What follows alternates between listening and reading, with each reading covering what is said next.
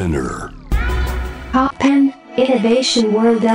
podcast. Life update. 小橋健二がナビゲートしています突破イノベーションワールドエラー。ここからはライフアップデート。ノンジャンル、ノンカテゴリーでイノベーションの最前線にインサイトします。今回アップデートするのは、ロボットと暮らす未来です。お迎えしているのは、コミュニケーションロボットなど様々なロボットの開発を手掛ける、愉快工学 CEO の青木俊介さんです。よろしくお願いします。よろしくお願いします。もう今目の前にも可愛らしいロ、ロボットって言っていいのか、もうこれはなんか、なんか本当に生き物のようなあったかみがある可愛らしさがありますけども。はい。そうですね。まあ、ね、ロボットっていうと、二足歩行で歩くみたいなそう、なんかやっぱりね、はいこう超合金なああいう感じのイメージがありますけど。ありますよね。はい。でも僕たちはなんか、家の中で人間のそばにこう寄り添ってくれるものっていうのをこう作ろうとしてですね、うんいろんなタイプの、はい、ものを作って商品化してます。これ目の前にいるワンコちゃんもこう甘噛みって言って指入れると甘く噛んでくれるっていう なんかこう絶妙にちょっとこうくすぐるところはこれな、な、なんでですかこれは？甘噛み、甘噛み、甘噛みはなんでこれ開発されたんですか、これとかもですね、やっぱこう、なんか、もともとですね、心を動かされる瞬間をはい、こうどうやって作るかっていうのを、こう、社内でアイデアしてまして、うんうん。まあ、あのメンバーの一人がですね、自分の子供が赤ちゃんの時に、甘噛みされるのがすごく幸せだったんだけど、はいはいはい。でも噛み癖つくといかいけないから、こう、もっとされたいっていう気持ちを抑えて、こう、ダメっていうふうに言わなきゃいけなかったっていうですね。はい。なるほど。なので、こう、心ゆくまで甘噛心ゆ。くまでしてもらえるわけです。まあ、まさにこの目の前にも、またもう一つある、この尻尾がついたクッション型セラピーロボット、空母、コミュニケーションロボット、ボッコなども開発してるみたいなんですけども、これは、こちらは空母になります。これはどういうロボットなんでしょうか？はい。あの、丸いクッションに、まあ、顔がなくて尻尾だけでですよね、尻尾だけずっと動いてる。生えてるんですけれども、撫でると、まあ、そっと撫でると、あの、ゆっくり振ってくれるし、たくさん、こう、ワシャワシャすると尻尾ブンブン振ってくれるという。すごいなんかちょっと本当に生きてるみたいな気持ちになってきますね。そうなんです。はい。この生き物らしさを再現するかっていうところで結構研究して作ったものになります。いや、でも先ほどもなんかお話しましたけど、なんか僕らがこう今まで思っていたロボットと、ちょっとこう、青木さんの作られてるロボットっていうのが、ちょっとイメージがすごく違う。いい意味で違うなと思ったんですけど、青木さんがこのロボット開発で掲げるコンセプトっていうのはどういうところなんでしょうか？そうですね。僕たちが作ってるものは、まあシンプルで、あの、何でもできる賢い、まあ、羊みたいなロボットがそばにいる未来というよりはですね、どちらかというと、隣のトトロに出てくるようなですうね、ん。なんかちょっと妖怪っぽい、うん。それぞれ個性のある存在が身の回りにいっぱいいたらいいなっていううん、そんな未来を思い描いてます。だからなんかこう自分のなんか何かを助けてくれるよりはもう少しちょっと癒しというか、オキシトシンというか、心の友、ね心の友みたいな。はい。ちょっと心が動かされる、うん。はい。そんなものを提供してくれる存在っていうのを作りたいなと。まあ特にね、日本は本当に今の高齢化社会にこう進んでいくっていう中で、まあ本当にあの、お一人のね、お年寄りの方とかも高齢の方とかもいらっしゃると思うんですけど、はいそういう意味でやっぱり、まあロボットっていうのはすごくこうこれから活躍が期待されてるんじゃないのかなと思うんですけど、はい。僕たちのロボットの中でですね、ボッコっていう、あの、喋るタイプのスマートスピーカーの機能に、可愛い顔とリアクションがついたような、そんなロボットがあるんですが、はい。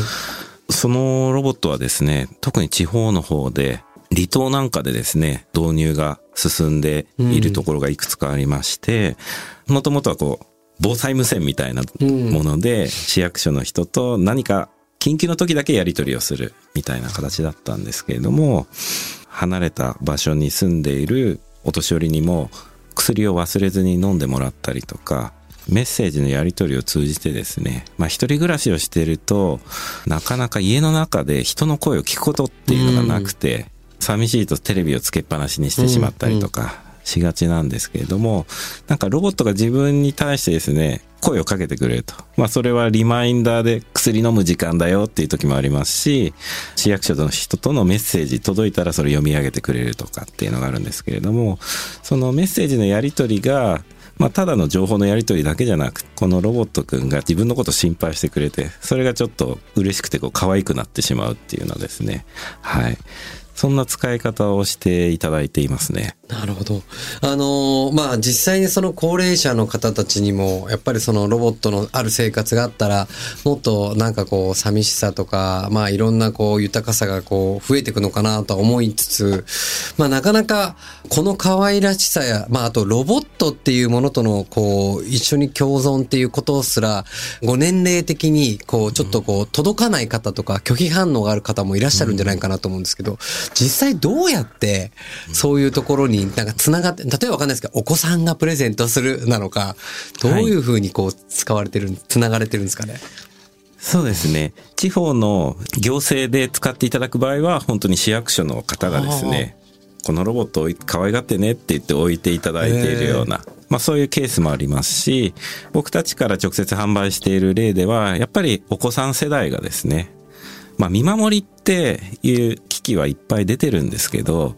見守られたい人っていないんですよね。まあそうですよね。はい。ただセンサーが増えて、うんうん、まあ監視されてるだけで、実際に生活してる人にとっては何一つ嬉しいことがないので、うん、なんかいてくれて自分も楽しい、嬉しい瞬間がある。まあそういうあのロボットであったらメッセージやり、やり取りすること自体が嬉しいですし、まあそうするとあのセンサーとは違ってただ生きてるか死んでるかだけではなくて、まあ、楽しく暮らしているかどうかっていうのがそのメッセージによってわかるので結果的に見守りにもつながるっていう形でですね使っていただいているケースが多いかなと、はい、今年2023年1月にはアメリカ・ラスベガスで開催されているセスにも参加されたということなんですけどここでは一体どんなプロダクトをあの発表されたんでしょうか？はい。実は今回は新しいプロダクトまた別のプロダクトを発表いたしまして、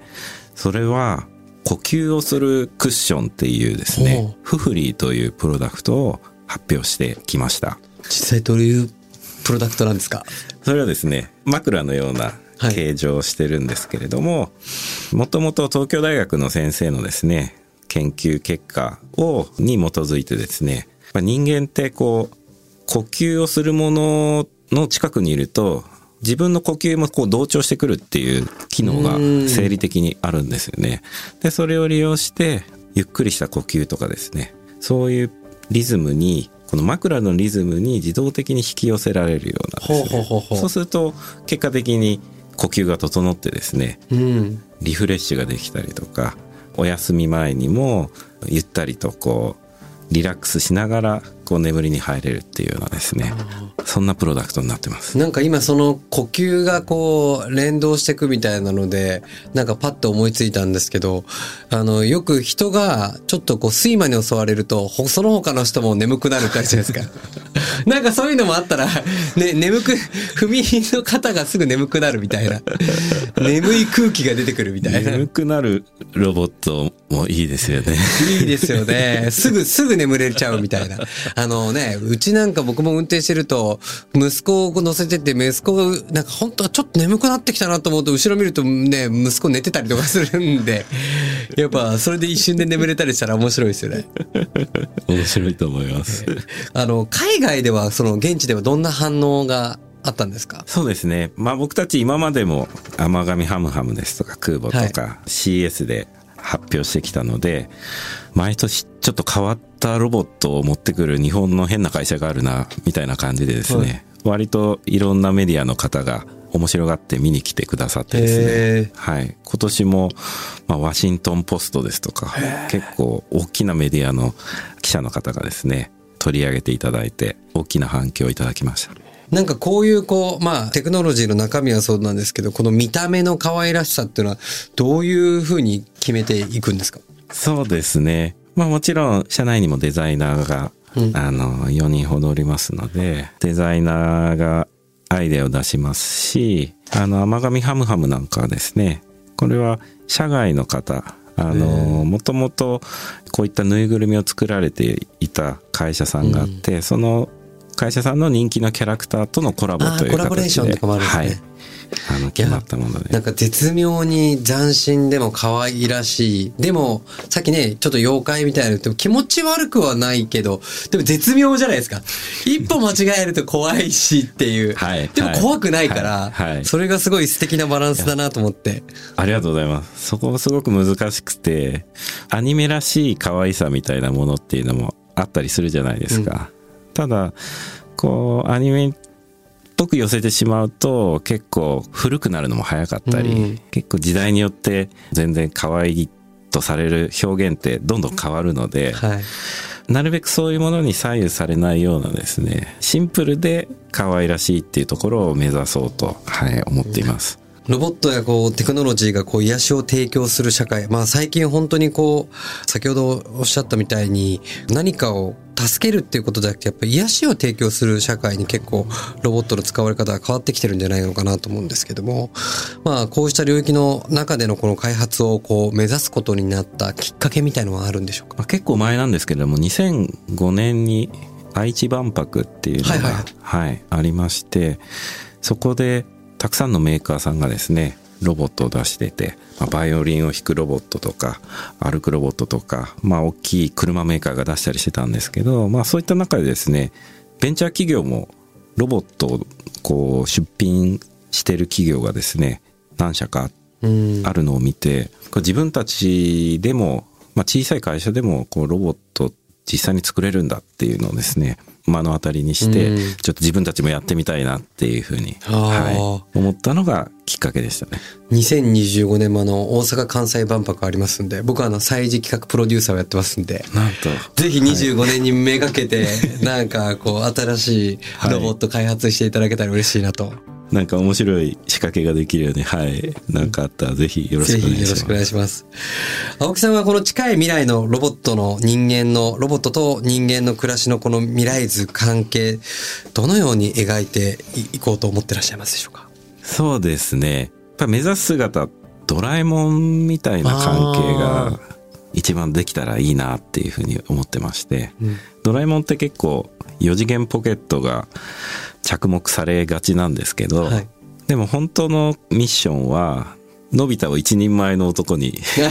することじゃないですか。確かに。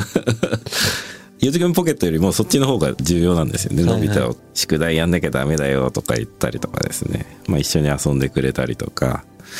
近くにいて人間がやんなきゃいけないけどできないことがあったらですね、うん背中を押してくれたりとかですね、勇気づけたりしてくれるようなですね。まあそういう存在っていうのが人間には必要なんじゃないかなと、はい、思ってまして。いや、そうですね。なんかこう、人、人ではできないこと、言えないこと、でもロボットだったらやれること、ロボットとだったら触れ合えることもあるんで、まあこれからね、ロボットだけにか関わらず、この AI とかいろんなものの共存っていうのがこれから必須になってくると思うんですけど、それがより人間をより豊かな世界に導いてくれるといいですよね。そうですね。はい。特に私自身はすごくダメな人間なんで